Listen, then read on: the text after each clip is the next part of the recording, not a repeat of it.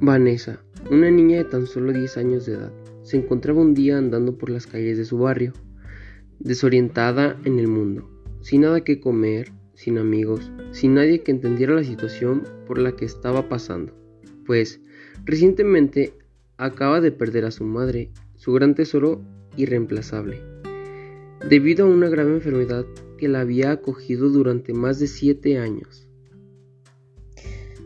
Madre, ¿cómo no hay de extrañarte si fuiste la única que me dio la vida? Mi única familia.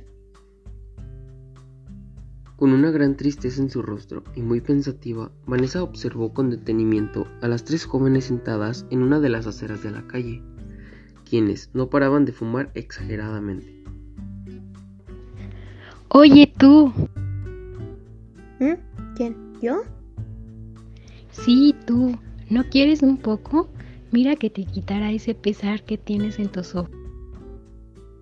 Pedro, muy inocente ante las realidades existentes en la vida, se acercó a ellos sin saber lo que le habría de acontecer. Mm, mm, dime, ¿tienes algo de comer? Tengo mucha hambre, no he comido nada en todo el día. Tranquila, en un rato conseguimos algo por ahí, pero ven, siéntate con nosotras. Cuéntanos qué te pasó. Estoy muy triste porque el día de ayer falleció mi madre y era la única persona que tenía en el mundo. Qué mal, amiga. Pero ven, fuma un poco, nada te pasará, al contrario, te aliviará la pena. Ven, niña, no te pasará nada. Ven, niña, no te pasará nada.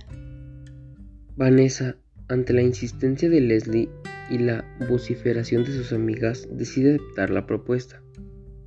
¿Cómo te sientes ahora? Siento como si me hicieran mil cosquillas en la panza. bien, amiga, bien.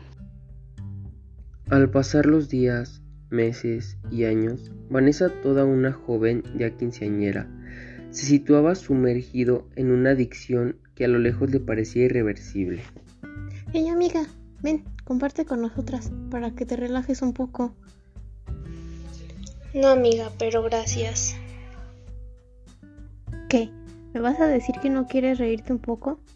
Se nota leguas que has pasado una pena. Sí, amiga, mi madre acaba de fallecer. Con mayor razón. Ven aquí, señorita. Siéntate un rato. Gracias, amiga. Es muy tentativa tu oferta, pero sé que a mi madre le hubiese gustado que luchase por mis sueños. Y así lo haré, aunque tenga que esforzarme y trabajar pero no me rendiré. Ante las profundas palabras de aquella señorita, inmediatamente Vanessa recordó la imagen de su bella madre, quien le dijo estas palabras minutas antes de su muerte. Hija mía, prométeme que nunca dejarás de luchar por tus sueños. Ten en mente que, aunque yo no esté físicamente en este mundo, jamás te abandonaré. Siempre existiré ahí, en tu hermoso corazón. No mires atrás, mas sí adelante, avanzando cada día en el camino correcto hacia la meta.